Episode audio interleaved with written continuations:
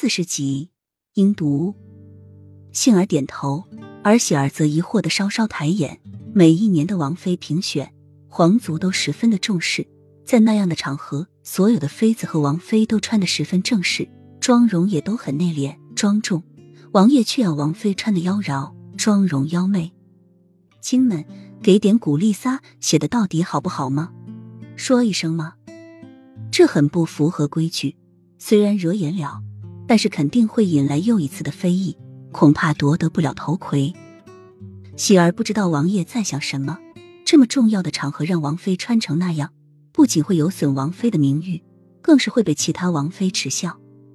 王妃，我帮你更衣。幸儿在众多妖艳的衣裳中挑了一件最为显眼的火云裙，如果他没记错的话。这是苏妹成为齐都第一名妓时登台表演时穿的，当时几乎倾倒全城的男子，连女人看了都忍不住的嫉妒。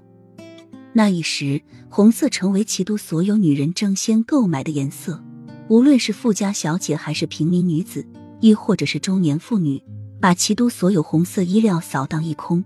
但是奇怪的是，没有一个女子穿出来，因为他们买回去大都是穿给自己相公看的。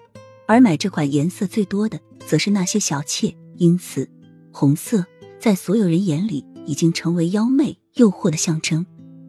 瑞王爷虽然也喜好穿红衣，但是同样的红衣穿在他身上却是另一番意境，妖媚的同时却不显阴柔。恐怕在整个碧云国，只有王爷一个男子能把红衣穿得那浑然天成，似乎红色就是为了王爷诞生的一样，怎么穿都给人一种不一样的感觉。相反，更多的则是惊艳。这不仅仅是因为王爷艳美绝伦的面容，更多的则是被世人称作妖孽。让王妃穿上这么非议的火云裙，无疑就是给王妃贴上一个不真的名号，所有的名誉也再次毁于一旦。无论她是什么人，有着什么样的身份，只要一穿上这衣裳，所有的一切都会顷刻间消失。